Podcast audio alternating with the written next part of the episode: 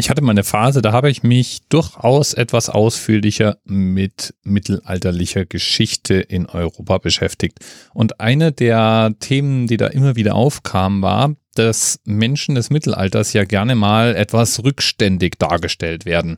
Da muss man sich nur an die übliche Hollywood-Darstellung erinnern.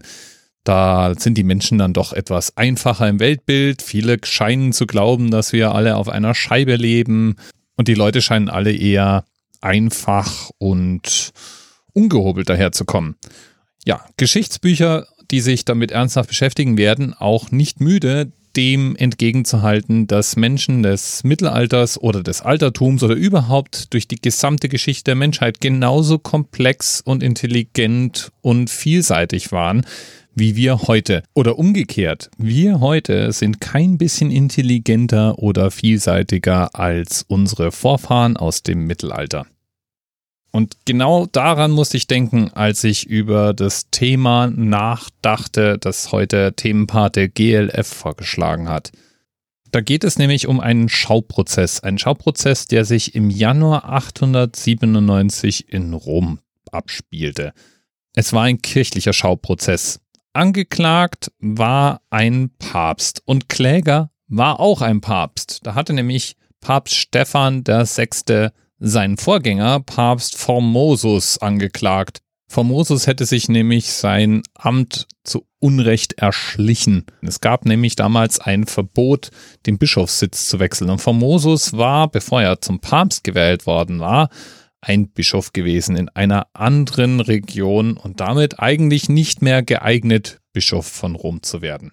Pikant dabei und wahrscheinlich einer der Gründe für diesen Schauprozess, Papst Stephan, der Ankläger eben, war seinerzeit genauso schuldig wie Papst Formosus, denn auch er war schon ein Bischof in einem anderen Bistum.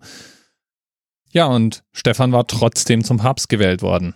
Das Interessante daran, dadurch, dass er von Papst Formosus geweiht worden war, ergab sich eine interessante taktische Möglichkeit. Würde er nämlich die Verurteilung von Formosus erreichen, dann wären seine Weihen sozusagen ungültig. Und damit wäre er natürlich frei gewesen, um Bischof von Rom zu werden, der er ja zu dem Zeitpunkt faktisch schon war.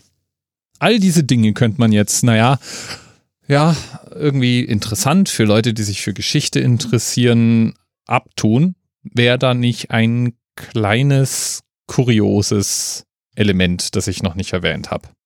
Zu dem Zeitpunkt des Schauprozesses war Papst Formosus nämlich schon tot. Der war auch schon begraben, als Papst Stephan den Schauprozess befahl.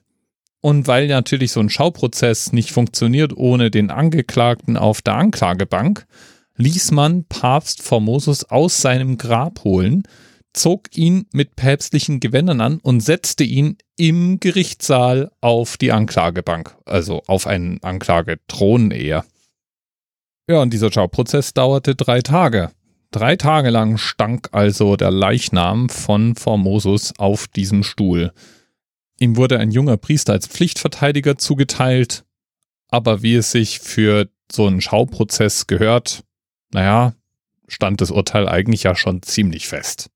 Wie nicht anders zu erwarten, wurde Formosus schuldig gesprochen und als Zeichen seiner Schuldigkeit wurde ihm erstmal die Finger amputiert. Die Finger, mit denen er auch Weihen gesprochen hatte. Also auch körperlich dargestellt, dass seine Weihen ab jetzt ungültig waren.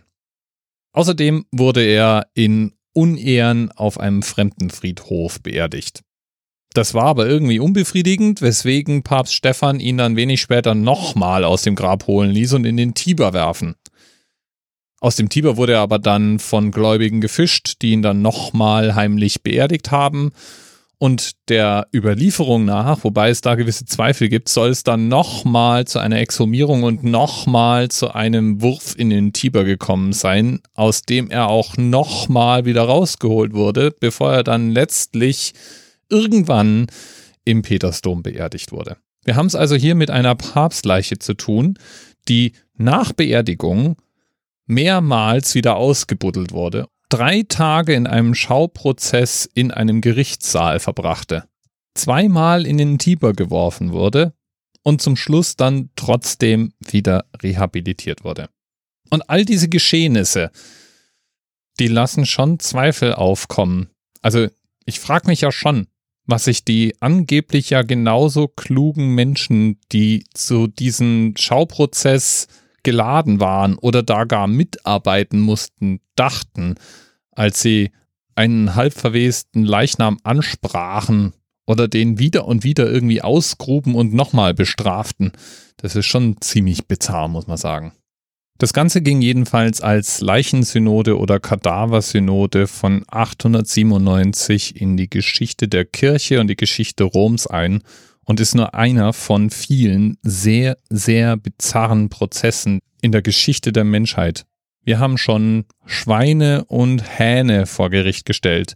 In Frankfurt wurde einmal ein ganzes Haus zum Tode verurteilt.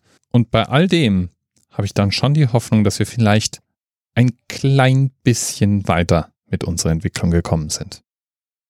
Bis bald. TMRS 10, 9, 8. The experience of 47 individual medical officers. Was hier über die Geheimzahl der Illuminaten steht. Und die 23. Und die 5.